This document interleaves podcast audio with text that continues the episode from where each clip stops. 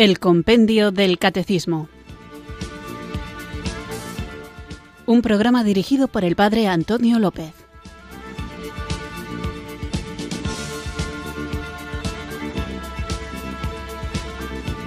Muy buenas tardes, queridos oyentes de Radio María. Recibido un cariñoso saludo, quienes sintonizáis una tarde más esta emisora de la Virgen para acudir a la cita diaria con la formación católica que vamos incrementando, vamos haciendo crecer a través de este programa de El Compendio del Catecismo, nuestro espacio de formación en el que guiados por el libro de El Compendio del Catecismo vamos recorriendo las distintas preguntas y respuestas que nos ofrece para comprender mejor el contenido de nuestra fe, comprenderlo y vivirlo.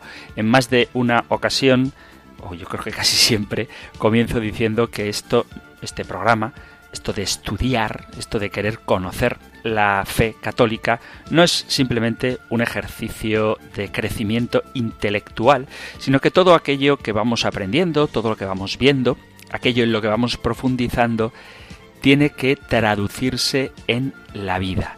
Pero esto sí que me gustaría explicarlo no únicamente como aplicación de aquello que entendemos, como si por ejemplo uno estudiara nutricionismo y pusiera en práctica lo que ha estudiado para tener una vida más saludable y estar más en forma. No es en ese sentido de aplicar lo que aprendemos en la vida en el que digo que el crecimiento intelectual tiene que traducirse en una conducta diferente, sino que lo digo más bien en el sentido de que todo lo que Jesucristo nos ha revelado, sobre todo aquello que tiene que ver con su propia vida, con su persona, con su misión, todo lo que Jesús hace nos afecta. En el sentido positivo, si obedecemos sus enseñanzas, las ponemos en práctica, nos dejamos transformar por su presencia, y en el sentido negativo si desafortunadamente decidimos ignorarlo o rechazarlo. Por eso es tan importante conocer el contenido de nuestra fe, porque no se trata simplemente de cosas que están ahí, sino de cosas que interfieren en nuestra vida de manera maravillosa, si aceptamos el mensaje que la Iglesia nos ofrece, o de manera perniciosa cuando preferimos vivir ignorando o, peor aún, rechazando todo esto que la Iglesia nos ofrece. Así que cada una de las palabras del Evangelio que nos revelan cómo es Dios, nos dicen también cuál es la vocación del hombre. Cada una de las enseñanzas de la Iglesia que nos enseñan cómo acceder a Dios o cómo abrirnos a la acción de Dios en nuestra vida, nos afectan, porque nadie puede ser indiferente hacia su creador, hacia aquel que le llama a la comunión con él. Por eso es tan importante formarse para conocer ciertamente, para vivir, para comunicar, compartir y también defender lo que el hombre es, aquello a lo que el hombre está llamado, es decir, imagen de Dios y para eso hay que saber cómo es Dios y cómo Dios se ha revelado y a qué nos llama Dios, que es a una comunión íntima con Él que nos transforma interiormente y si nos dejáramos transformar por Él, el mundo entero cambiaría y haríamos de esta tierra un anticipo del cielo. Aunque existe el pecado, existe también la gracia.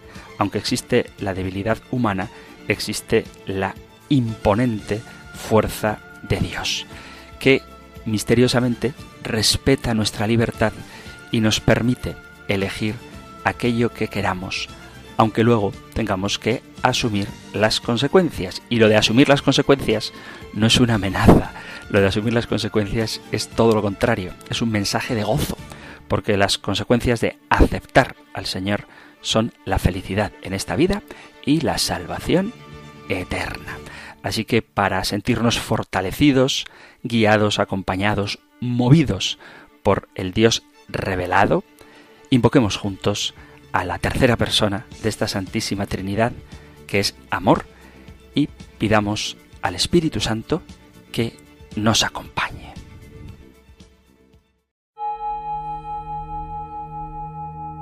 Ven Espíritu, ven Espíritu,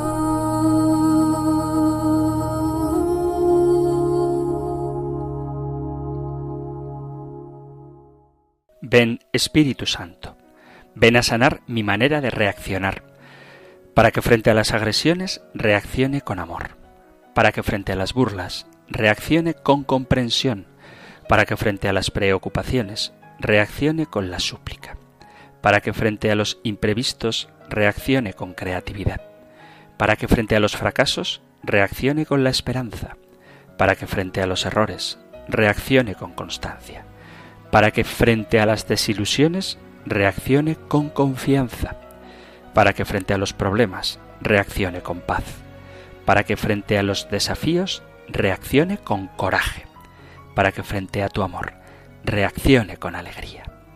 Ven, Espíritu Santo. Amén.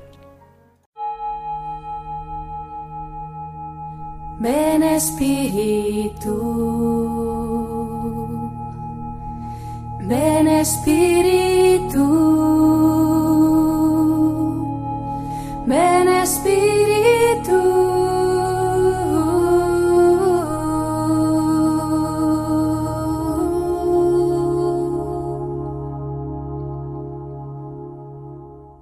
Después de haber invocado juntos el don del Espíritu Santo, vamos allá con nuestro nuevo programa en el que vamos a terminar con este apartado tan importante y tan bonito que venimos tratando en los últimos programas, que es el apartado del segundo capítulo de la primera parte del compendio del catecismo que se en cabeza se titula Jesucristo descendió a los infiernos, al tercer día resucitó de entre los muertos. Después de haber aclarado, lo recuerdo, que los infiernos a los que Jesús desciende no son el lugar de la condenación, sino el sitio donde los difuntos aguardaban la posibilidad de poder entrar al cielo, que estaba cerrado a los hombres, y que Cristo, con su muerte y resurrección, abrió, entonces descendió a los infiernos a rescatar a los que estaban allí aguardando la posibilidad de ir al cielo, que vuelvo a repetir, hasta Jesús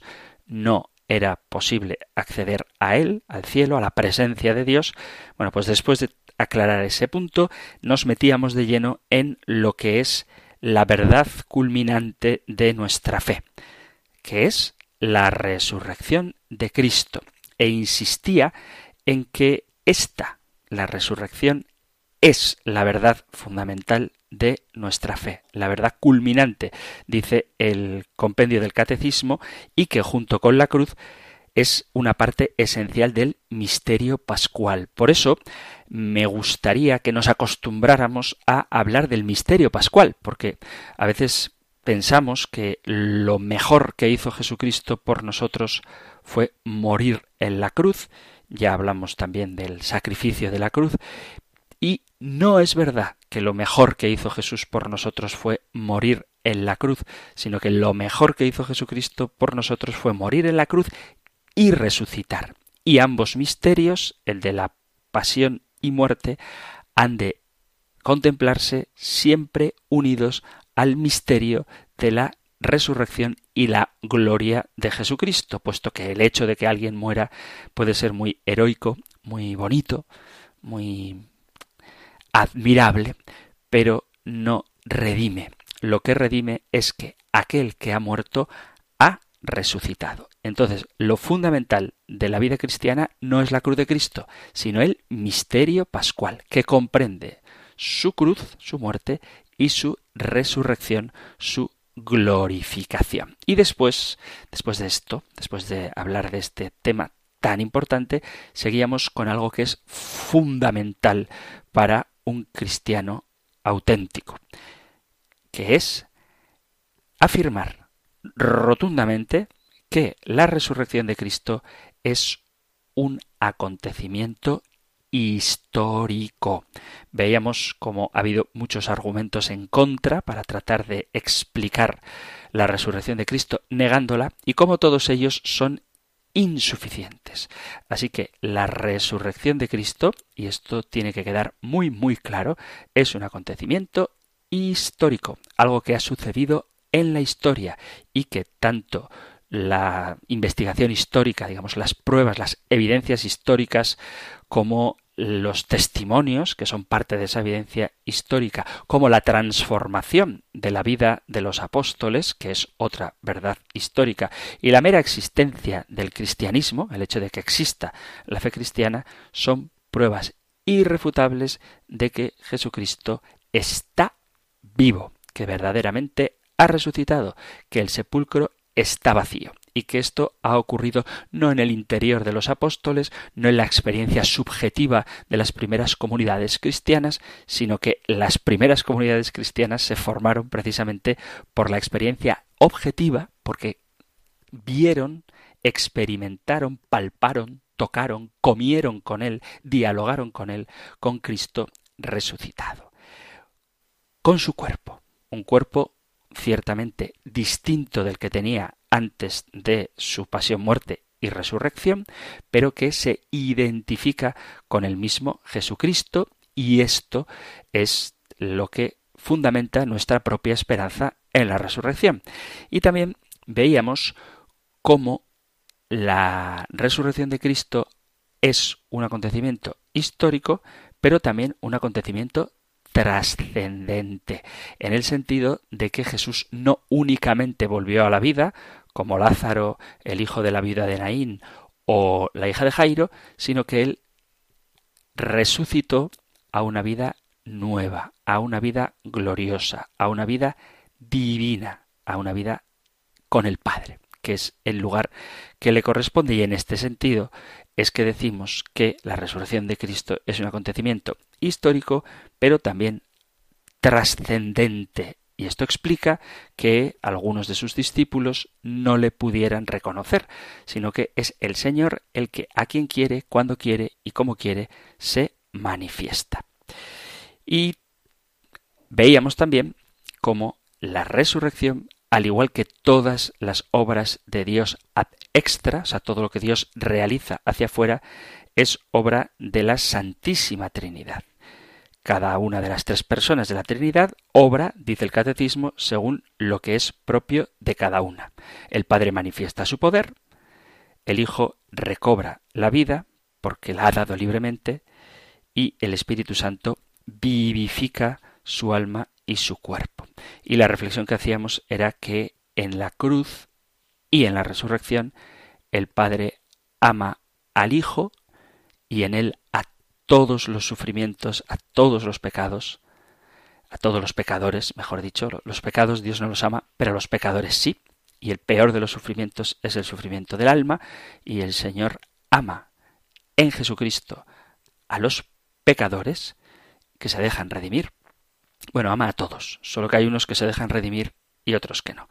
Veíamos eso como el Padre ama al Hijo, el Hijo en la cruz está amando al Padre y se está dejando amar por Él y el Espíritu Santo, que es el amor del Padre y el Hijo, es el que vivifica a Jesucristo y el que Jesucristo, dando un fuerte grito, entregó el Espíritu, pues en ese acto de amor el Hijo nos da el Espíritu, el Espíritu Santo, la tercera persona de la Santísima Trinidad.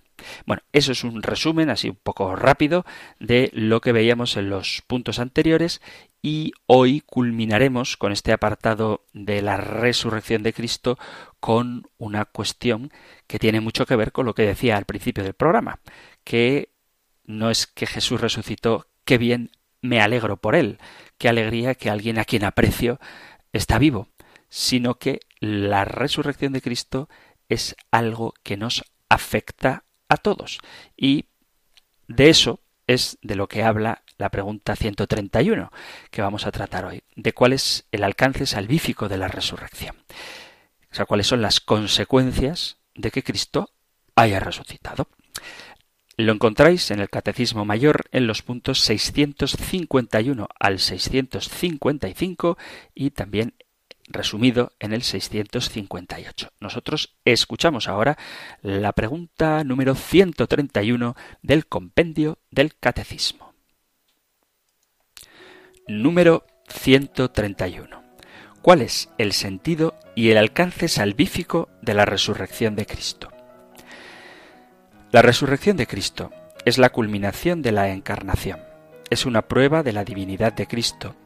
Confirma cuanto hizo y enseñó y realiza todas las promesas divinas en nuestro favor. Además, el resucitado, vencedor del pecado y de la muerte, es el principio de nuestra justificación y de nuestra resurrección. Ya desde ahora nos procura la gracia de la adopción filial, que es real participación de su vida de Hijo unigénito. Más tarde, al final de los tiempos, Él resucitará nuestro cuerpo. Es importantísima esta pregunta y sobre todo cuando contemplamos el Evangelio y recordamos el sufrimiento de Jesús en la cruz y su resurrección. Vemos, y no me importa recordarlo, que la resurrección de Cristo es algo realmente impactante. Por ejemplo, en el Evangelio de San Mateo, en el capítulo 28, leemos que algunas mujeres descubren que la piedra que tapaba la tumba donde estaba el cuerpo de Jesús había sido removida. Y recuerdo, os recuerdo, que la piedra corrida no era para que Jesús pudiera salir del sepulcro, porque ya vimos cuando reflexionábamos sobre la sábana santa que según lo que ella nos manifiesta, Jesús atravesó esa sábana y lo mismo que era capaz de entrar donde los discípulos estando todas las puertas cerradas, él podía salir del sepulcro sin necesidad de mover la piedra. La piedra corrida es para que las mujeres pudieran entrar en el sepulcro y comprobar, contemplar por primera vez, descubrir asombradas que realmente estaba vacío. El hecho es que cuando las mujeres se acercan, un ángel del Señor les anima diciéndoles que Jesús ha resucitado y ellas creen al ángel y salen alegres del sepulcro y de repente vuelven para contar estas cosas a los demás y Jesús les sale al encuentro. Ellas abrazan sus pies y le adoran y entonces Jesús hace este mandato. Id y decid a mis hermanos que vayan a Galilea, allí me verán. Lucas nos dice que Jesús aparece a dos discípulos de una manera preciosa y con una apariencia que ellos no eran capaces de reconocer hasta que Jesús partió el pan. Entonces, Lucas capítulo 24, se les abrieron los ojos y lo reconocieron, mas él desapareció de su vista. Y se decían el uno al otro, ¿no ardía nuestro corazón mientras nos hablaba por el camino y nos explicaba las escrituras? y levantándose de inmediato volvieron a Jerusalén y encontraron a los once reunidos y a los que estaban con ellos que decían ha resucitado el Señor verdaderamente y se ha aparecido a Simón. Entonces ellos, les contaron las cosas que les habían sucedido por el camino y cómo lo reconocieron al partir el pan. También en este mismo capítulo 24 de Lucas hay otro momento asombroso cuando se escucha una voz familiar que dice paz a vosotros. Así, de repente. Y les anima y les enseña sus manos y sus pies para que ellos crean que es cierto que Jesús está vivo. Palpad y ved, porque un espíritu no tiene carne ni huesos como veis que yo tengo. Y diciendo esto, les mostró las manos y los pies, y como todavía ellos no creían por la alegría y estaban maravillados, les dijo ¿Tenéis aquí algo de comer? Entonces le dieron parte de un pez asado y él tomó y comió delante de ellos. Y les dijo Estas son las palabras que os hablé cuando estaba con vosotros, que era necesario que se cumpliese todo lo que está escrito sobre mí en la ley de Moisés, en los profetas y en los salmos. Entonces les abrió el entendimiento para que comprendiesen las escrituras y les dijo Así está escrito, y así era necesario que el Cristo padeciese y que resucitase de los muertos al tercer día, y que se predique en su nombre la conversión y el perdón de los pecados a todas las naciones, empezando por Jerusalén. Y vosotros sois testigos de estas cosas. Hay otros textos en los que vemos a Jesús resucitado, textos preciosos como el del capítulo 21 de San Juan, o en los Hechos de los Apóstoles, que leemos este, este testimonio. Después de haber padecido, se presentó vivo con muchas pruebas indubitables, apareciéndoseles durante cuarenta días y hablándoles acerca del reino de Dios. Todo esto, si lo meditamos, es impresionante y nos emociona pensar en estas cosas, porque comprendemos que nuestro Salvador no es simplemente un gran hombre que dio una serie de lecciones de vida y que fue coherente. No se trata sólo de eso, sino que él dijo que era necesario que tuviera que morir y resucitó al tercer día, y que tenía que volver para que el Espíritu Santo, que tenía que volver al cielo, a su lugar, tenía que volver al cielo, para que el Espíritu Santo pudiera venir a nosotros para consolarnos y ayudarnos cuando Él ya no esté aquí de la misma manera que estaba. Y todo se cumple. Todo lo que Jesús dice se cumple. ¿Por qué insisto en esto? Porque cuando leemos las historias, los relatos de la resurrección de Cristo o de su pasión, pero vamos, estamos con la resurrección, no estamos leyendo las cosas simplemente porque toca o porque es tradicional hacerlo o porque las recordamos simplemente como acontecimientos preciosos que sucedieron en el pasado, sino que vuelvo a lo que decía al principio, cómo me afectan a mí las enseñanzas de Jesús y cómo me afecta su muerte y resurrección y cómo me afecta su ascensión y cómo me afecta la efusión del Espíritu Santo, cómo me influye lo que sucedió en la historia hace tanto tiempo en la historia de hoy. Y cuando alguien se deja interpelar por estos acontecimientos, la vida cambia cómo cambió la vida de Pedro, que era pescador de hombres, porque Jesús le hizo cambiar de pescador de peces a pescador de hombres, y cuando, tras haber traicionado a Jesús, éste le perdona, se convierte en una persona nueva, que tiene ese deseo irreprimible de hablar de Jesús en cualquier situación y a cualquier persona, como cambió la vida de Juan, que el apóstol Juan a veces se le pinta imberbe, pero era un hombre pues un poquito intenso, digamos. Él quería hacer descender fuego sobre una ciudad que no escuchaba a Jesús. Y sin embargo, después de la resurrección, se convierte en el gran heraldo, el gran predicador del amor de Dios. Y no hay más que leer tanto el Evangelio como las cartas de San Juan. Y también vemos cómo cambia la vida de Pablo, que estaba obsesionado con matar a los cristianos, hasta que Jesús mismo le habla camino de Damasco y su vida cambia hasta convertirse en el apóstol de los gentiles. Y esto les ocurre a todos los testigos de la resurrección de Cristo. Nosotros tenemos que dejarnos transformar por esto que ha ocurrido. Conscientes de que las consecuencias de la actitud con la que nosotros recibimos esta noticia de la muerte y resurrección de Cristo repercuten toda nuestra vida. San Pablo nos dice que lo que percibimos con nuestros sentidos es temporal, pero que lo que Dios nos ha preparado es eterno y nos habla de que es necesario que al morir nos presentemos ante el tribunal de Dios. Hay un compromiso con Dios y hay un compromiso de Dios con el hombre.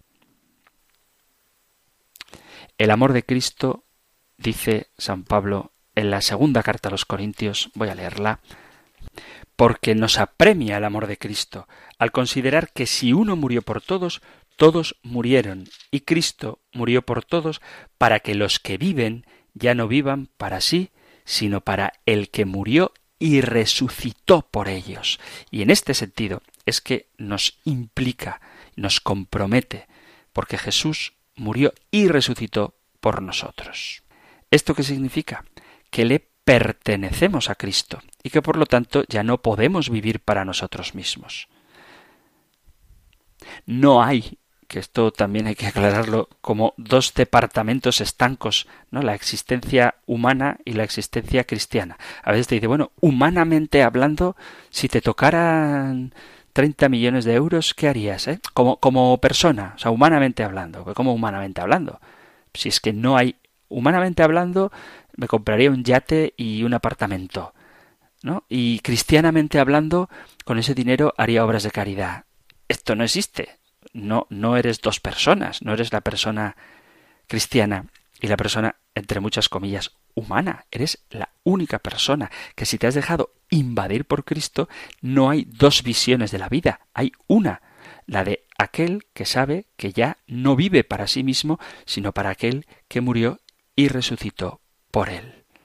Por eso la resurrección de Cristo nos muestra que todo lo que vemos es pasajero y que la vida que nos ofrece el Señor es una vida eterna en la que vamos a disfrutar y gozar para siempre de la visión de Dios y de la compañía de aquellos a quienes estamos unidos en esta vida por los lazos del amor.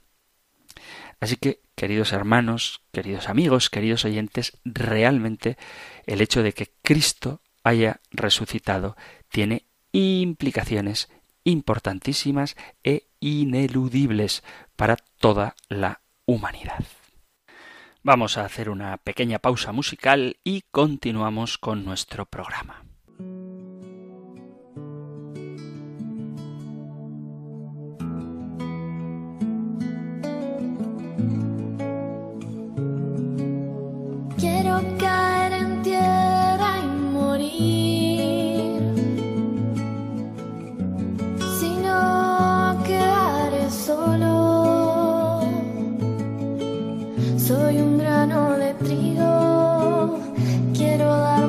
Fruto,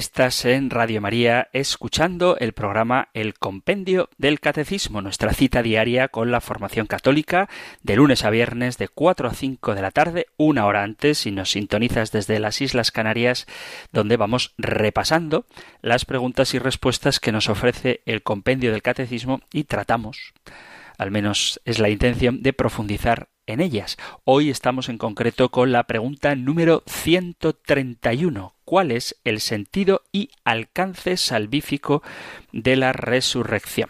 La resurrección de Cristo es la culminación de la encarnación, es una prueba de la divinidad de Cristo, confirma cuanto hizo y enseñó y realiza todas las promesas divinas en nuestro favor. Además, el resucitado, vencedor del pecado y de la muerte, es el principio de nuestra justificación y de nuestra resurrección. Ya desde ahora nos procura la gracia de la adopción filial que es real participación de su vida de Hijo unigénito. Más tarde, al final de los tiempos, Él resucitará nuestro cuerpo. Fijaos todo lo que dice el compendio del catecismo. Así que ved si tiene implicaciones para nuestra vida o no. Obviamente tiene muchas. De hecho, tiene todas las implicaciones más importantes para nuestra vida, en el sentido de que nada hay más importante en nuestra propia existencia que aquello que significa el alcance de la salvación obrada por la muerte y resurrección de Jesucristo. Por tanto, cada vez que nosotros contemplamos el misterio pascual, y vuelvo a repetir, el misterio pascual comprende la crucifixión y muerte de nuestro Señor Jesucristo y su resurrección y glorificación. ¿Por qué es tan importante? Porque la resurrección de Cristo significa que somos justificados ante Dios. Dice la carta a los romanos en el capítulo 4, versículo 25, que Jesús fue entregado por causa de nuestras transgresiones y resucitado para nuestra justificación. Vuelvo a animaros a que escuchéis el compendio del catecismo cuando hablábamos del pecado y sus consecuencias, porque una de las consecuencias del pecado, la más terrible consecuencia del pecado, es que, por su culpa, por culpa del pecado, la humanidad está separada de Dios y es incapaz de tener una relación con Él. Por eso el pecado, vuelvo a recordarlo, no es una pequeña faltilla, no es una cosa anecdótica, sino que el pecado es la ruptura del hombre con Dios, ruptura unilateral del hombre con Dios, unilateral en el sentido de que es el hombre el que rompe la relación con Dios. Y dice la carta a los romanos en el capítulo sexto, versículo 23, que la paga del pecado es la muerte, pero el don de Dios es la vida eterna en Cristo Jesús nuestro Señor. Dice también Isaías, en el capítulo 59, otra de las consecuencias del pecado. Dice, las iniquidades, vuestras iniquidades, han hecho una separación entre vosotros y Dios, y los pecados le han hecho esconder su rostro para no escucharos. La palabra de Dios nos dice que nosotros éramos por naturaleza hijos de la ira. Ya sé que es un lenguaje que no nos gusta, que nos cuesta entender, que preferimos una imagen de un Dios indiferente ante los pecados. Pero lo cierto es que el Dios que nos ama no puede sentirse ajeno a las cosas que hacemos. Dice la carta a los Efesios, en el capítulo 2 dice, También vosotros un tiempo estabais muertos por vuestras culpas y pecados, cuando seguíais el proceder de este mundo según el príncipe de la potestad del aire, el espíritu que ahora actúa en los rebeldes contra Dios. Como ellos, también nosotros vivíamos en el pasado siguiendo las tendencias de la carne, obedeciendo los impulsos del instinto y de la imaginación. Y dice esta frase que yo sé que es llamativa, pero es que es la consecuencia del pecado. Y por naturaleza estábamos destinados a la ira como los demás. Pero Dios, rico en misericordia, por el gran amor con que nos amó, estando nosotros muertos por los pecados, nos ha hecho revivir con Cristo. Estáis salvados por pura gracia. Nos ha resucitado con Cristo Jesús, nos ha sentado en el cielo con Él, para revelar en los tiempos venideros la inmensa riqueza de su gracia, mediante su bondad para con nosotros en Cristo Jesús. Carta a los Efesios capítulo 2 del 1 al 7 he leído. Entonces, la consecuencia del pecado es la muerte y la separación de Dios. Y si no tuviéramos a Cristo, que nos ha rescatado con su muerte y resurrección de esta situación, no podríamos tener la relación con Dios que Dios mismo quiere. Él nos ha justificado. Y hablaremos de esto más detenidamente. Pero Jesús carga con nuestro castigo para que pudiéramos ser justos delante de Dios. La resurrección confirma que Cristo ha hecho eficaz el plan de Dios de redimir al hombre, en definitiva, de tener una relación con Dios nuestro Padre. Además, la resurrección de Cristo muestra algo que es fantástico, y es que la muerte ha sido vencida. Dice San Pablo en la carta a los romanos, vuelvo a repetirlo, que la paga del pecado es la muerte. Pero Cristo ha vencido a la muerte. Claro, alguno puede decir, hombre, pero la gente se muere. O sea, si hay algo de lo que podemos estar seguros es de que todos, absolutamente todos, desde Adán hasta el día de hoy, todos han muerto y podemos estar seguros de que desde hoy hasta el día de la parusía todos morirán. Nadie puede escapar del alcance de la muerte. Pero Cristo sí que fue capaz de escapar de la muerte que no podía retenerlo. No tenemos que temer a la muerte, porque, como dice San Pablo en un precioso texto de la primera carta a los Corintios, capítulo 15, ¿Dónde está, oh muerte, tu victoria? ¿Dónde, oh sepulcro, tu aguijón? El aguijón de la muerte es el pecado, y el poder del pecado es la ley, pero a Dios gracias, que nos da la victoria por medio de nuestro Señor Jesucristo. Entonces, el aguijón del pecado, que es la muerte, la muerte y el pecado han sido vencidos gracias a Cristo, por medio del cual Dios nos da la victoria. Además, otro texto muy bonito nos recuerda que la resurrección de Cristo significa que los creyentes estamos unidos con Cristo.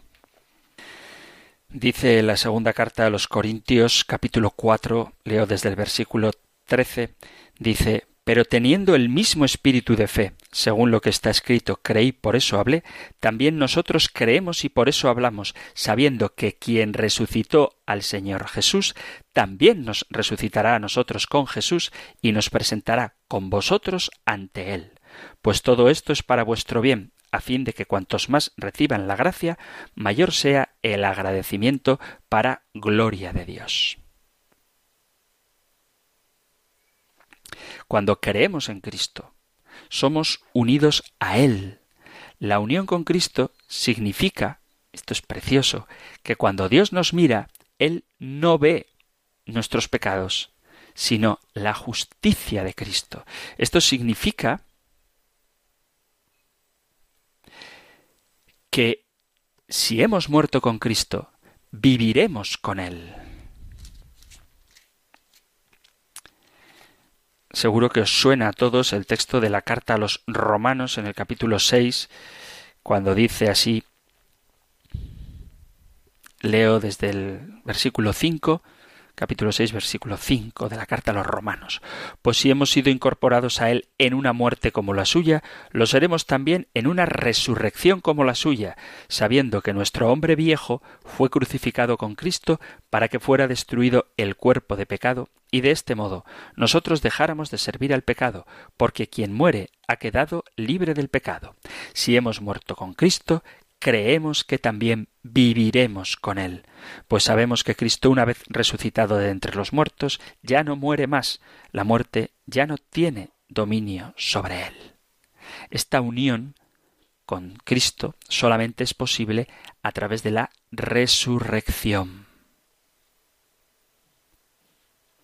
Y nosotros somos justificados, somos salvados por nuestra unión con Cristo resucitado. Volvemos a la carta a los Corintios, primera carta a Corintios, al principio en el capítulo 1, nos dice así San Pablo. Leo primera carta de Corintios, capítulo 1, versículo 30. A él se debe que vosotros estéis en Cristo Jesús, el cual se ha hecho para nosotros sabiduría de parte de Dios, justicia, santificación y redención. A Él, al Señor, el texto dice que es un texto muy bonito, dice que Dios ha escogido a la gente baja del mundo, lo despreciable, lo que no cuenta, para anular a lo que cuenta, de modo que nadie pueda gloriarse en presencia del Señor. A Él, al Señor, se debe que vosotros estéis en Cristo Jesús, que se ha hecho sabiduría, justicia, santificación y redención. Por eso, porque Cristo está vivo, podemos unirnos a Él. Otro aspecto muy importante que manifiesta la resurrección de Cristo es la fidelidad de Dios que cumple sus promesas.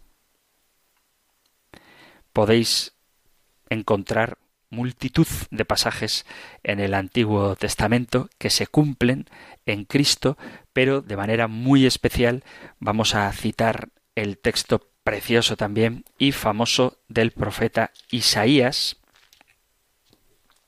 en el capítulo 53. Isaías 53, estoy seguro de que también es un texto muy familiar para todos. Leo desde el capítulo 53, versículo 10. El Señor quiso triturarlo con el sufrimiento y entregar su vida como expiación. Verá su descendencia, prolongará sus años. Lo que el Señor quiere prosperará por su mano. Por los trabajos de su alma verá la luz. El justo se saciará de conocimiento. Mi siervo justificará a muchos porque cargó con los crímenes de ellos. Le daré una multitud como parte, y tendrá como despojo una muchedumbre, porque expuso su vida a la muerte y fue condenado entre los pecadores. Él tomó el pecado de muchos e intercedió por los pecadores. Esto dice Isaías. Ocho siglos antes de Cristo se hace esta profecía que se cumple plenamente en Jesús, como tantas otras del Antiguo Testamento. La resurrección de Cristo prueba que el Evangelio es verdadero. El hecho de que Jesús viva hoy significa que Él sigue actuando hoy, sigue salvando hoy. Acordaos de que cuando hablábamos de la resurrección nos daba como texto de referencia la primera carta a los Corintios en el capítulo 15, donde Pablo defiende la verdad de la resurrección, dando una explicación de que todo el Evangelio depende de la resurrección. Si Cristo no ha resucitado, vana entonces es nuestra predicación y vana es también la fe. Y si Cristo no ha resucitado, vuestra fe es falsa. Todavía estáis en vuestros pecados. Los que han muerto en Cristo están perdidos. Si hemos esperado en Cristo solamente para esta vida, somos los más desdichados de todos los hombres. Pablo explica que la resurrección no es sólo una parte fundamental del Evangelio, sino que es lo que sostiene cada parte del Evangelio. Sin la resurrección, los cristianos creeríamos en vano y no tendríamos esperanza. Pero Cristo ha resucitado y tenemos la esperanza de la redención que Él ha ganado para nosotros. Además, la resurrección de Cristo prueba que Él, Jesús, es el Hijo de Dios. Jesús fue declarado Hijo de Dios con un acto de poder conforme al Espíritu de Santidad como resultado de la resurrección de entre los muertos. Dice esto que acabo de citar es de la carta a los romanos. Cuando Pablo se presenta, dice Carta a los Romanos capítulo 1 versículo del 1 en adelante, Pablo, siervo de Cristo Jesús, llamado a ser apóstol, escogido para el Evangelio de Dios, que fue prometido por sus profetas en las Escrituras Santas, y se refiere a su Hijo, nacido de la estirpe de David, según la carne, constituido Hijo de Dios, en poder, según el Espíritu de Santidad, por la resurrección de entre los muertos, Jesucristo nuestro Señor. Su resurrección prueba que Él es alguien único en la historia, es el Señor de la historia, es el Hijo de Dios. Además, la resurrección implica algo que veremos muy pronto, y es que Dios derramará el Espíritu Santo. Después de la resurrección y ascensión, Él mandó el Espíritu Santo prometido para continuar su misión en la tierra. El ministerio terrenal de Jesús continúa hoy a través de los cristianos en quienes habita el Espíritu Santo. Cristo guía a su pueblo por el Espíritu, dando la fuerza, la convicción, la valentía, la parresía, el vigor, la gracia, para vivir una vida nueva. Así, dice los Hechos de los Apóstoles, exaltado a la derecha de Dios y habiendo recibido del Padre la promesa del Espíritu Santo, la ha derramado sobre vosotros que me oís y me escucháis. Hechos de los Apóstoles capítulo 2 versículo 33. Y la resurrección de Cristo nos da una esperanza viva. Nosotros los creyentes tenemos una esperanza que no es simplemente un optimismo, sino que es la certeza de que Dios cumple sus promesas, de que somos hijos de Dios, de que nos ama y que nos ha hecho partícipes de una herencia que nadie nos puede arrebatar. Dice San Pedro en la primera carta suya, primera carta de Pedro, la leo desde el versículo 3. Primera de Pedro, capítulo 1, versículo 3.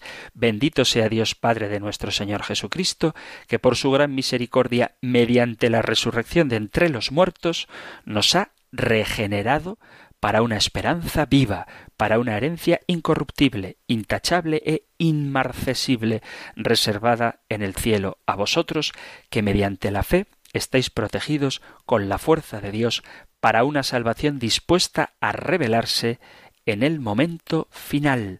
Por ello os alegráis, aunque ahora sea preciso padecer un poco en pruebas diversas. Pero por la misericordia de Dios, mediante la resurrección de Cristo, nos ha regenerado para una esperanza. Y repito, la esperanza no es simplemente el deseo de que algo bueno va a pasar, sino que la esperanza es la confianza que tenemos en que Dios cumple sus promesas y nos hace herederos para una herencia incorruptible, intachable e inmarcesible. Una cosa, una curiosidad así parroquial, cuando se lee este pasaje en la escritura misa, la palabra inmarcesible a veces se lee mal y hay lectores que leen inaccesible y no es verdad. De hecho, lo que precisamente hace la resurrección de Cristo es hacer accesible esta esperanza. La palabra inmarcesible significa que no se puede marchitar. La palabra muy bonita, muy poco usada. Inmarcesible inmarcesible, que no inaccesible, inmarcesible significa que no se puede marchitar. Y la resurrección de Cristo significa que resucitaremos igual que Él. Cristo es la primicia de la resurrección de la muerte y su resurrección es la precursión, es el anticipo de la resurrección que todos los creyentes experimentaremos. Los cristianos disfrutaremos de la vida resucitada igual que Cristo con un cuerpo glorificado. Vuelvo a remitirme a la primera carta a los Corintios en el capítulo 15. Leo el versículo desde el 42. Dice así San Pablo en la carta a los Corintios. Lo mismo es la resurrección de los muertos. Se siembra un cuerpo corruptible, resucita incorruptible. Se siembra un cuerpo sin gloria, resucita glorioso. Se siembra un cuerpo débil, resucita lleno de fortaleza. Se siembra un cuerpo animal, resucita espiritual. Si hay un cuerpo animal, lo hay también espiritual. En esta vida tenemos nuestro cuerpo que a veces se nos hace pesado y acarrea enfermedades y dolencias, pero en la vida futura, a la que accedemos por la resurrección de Cristo, disfrutaremos de nuestros cuerpos gloriosos. Y esta resurrección del cuerpo está enlazada con otra de las cosas que nos manifiesta la resurrección de Cristo, que significa que Él juzgará al mundo con justicia. Ya hablaremos de lo que significa esto del juicio de Dios, pero sabemos que Él va a juzgarnos. Y esto, si a alguien le da miedo, el hecho de ser juzgado por el Señor, significa dos cosas. Una, o que no conoce al Señor y por eso le da miedo ser juzgado por Él, o que le conoce y no vive conforme al Señor. Y por eso le da miedo. En ambos casos hay una solución, que es la conversión. Si no conoces al Señor y te da miedo su juicio, acércate a Él, conócele, relaciónate con Él, dialoga con Él, déjate invadir por su gracia. Si le conoces y te da miedo su juicio porque vives disconforme a lo que Él pide, pues póstrate ante Él, confiésate, frecuenta los sacramentos, haz obras de caridad y conviértete. Así que en la resurrección de Cristo manifiesta que Él juzgará al mundo con justicia. Queridos amigos, queridos oyentes de este espacio de El Compendio del Catecismo, vamos llegando ya al final de nuestro programa y os recuerdo, como siempre al terminar, que si hay alguna duda, alguna pregunta, algo que os haya dejado inquietos o algo con lo que no estéis de acuerdo, que queráis profundizar un poquito más en ello o que queráis aportar o testimoniar, tenéis dos medios para poder hacerlo siempre que queráis. El número de teléfono para WhatsApp, solo para WhatsApp, 668-594-383 y la dirección de correo electrónico compendio arroba. En este minutito que nos queda leo un WhatsApp enviado al 668-594-383 sobre un tema muy reciente, y quiero aclararlo, dice, este mensaje va dirigido al sacerdote que está hablando sobre el compendio del catecismo. Esta tarde está hablando de la síndone o sábana santa. Observo que explica cómo en esa síndone no perteneciera a Cristo, sino a un crucificado titubeando en el tema, como si le diera vergüenza decir lo que es. La verdad sobre ello. Solo quiero decir que Dios existe, aunque la humanidad esté ciega, y la síndone la dejó Cristo para la posteridad, para la gente incrédula, y aún así siguen sin ver lo evidente. Así que no titubee sobre el tema. En esta tela fue envuelto Cristo por más que Satanás manipule las pruebas científicas ateas demoníacas. Bueno, nos escribe desde Canarias. Repito, si no me dais explícitamente permiso para decir vuestro nombre, no lo diré por la cuestión esta de la privacidad.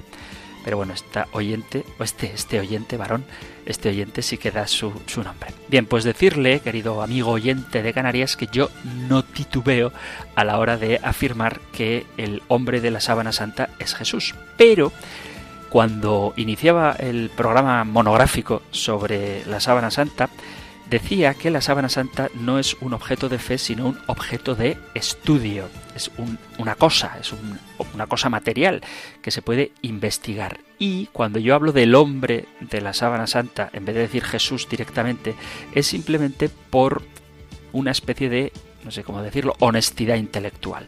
Si tú tienes una reliquia, un objeto antiguo, y tienes que estudiarlo, debes hacerlo sin prejuicios para que estos prejuicios no te nublen la objetividad.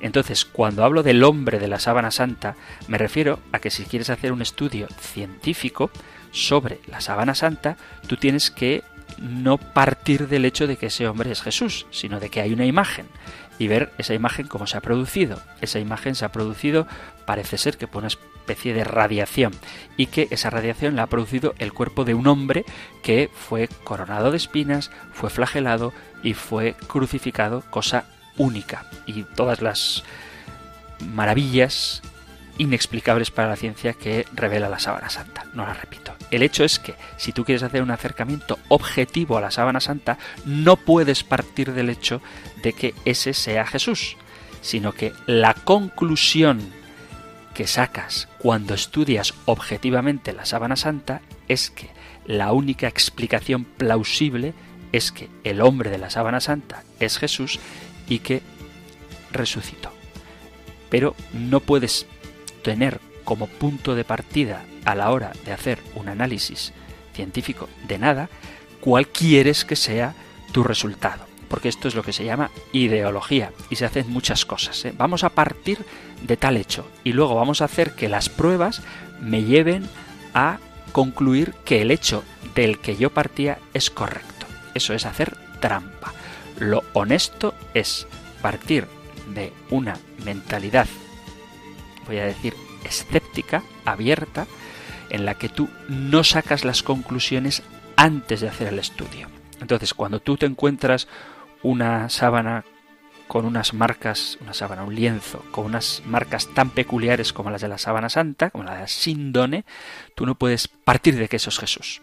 Tú tienes que empezar a estudiarla. Y la conclusión que sacamos, objetivamente, es que todo parece indicar que efectivamente el hombre que fue envuelto en ella es nuestro Señor Jesucristo. Entonces no es que titubee, yo creo que la sábana santa es una reliquia y un testimonio físico vivo de la resurrección. Pero no puedo partir de mi fe a la hora de acercarme objetiva, metódicamente, al estudio de la sábana santa. Entonces, cuando ya la he estudiado, llego a la conclusión de que es Jesús, el hombre que estuvo postrado en ella, pero no puedo tomar esa conclusión como punto de partida.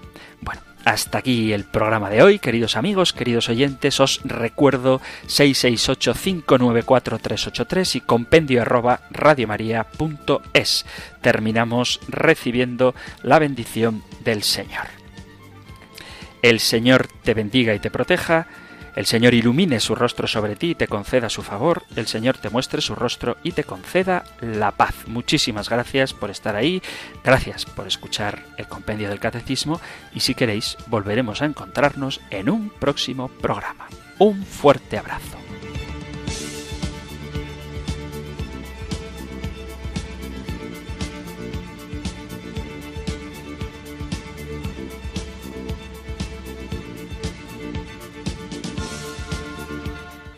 El Compendio del Catecismo. Un programa dirigido por el Padre Antonio López.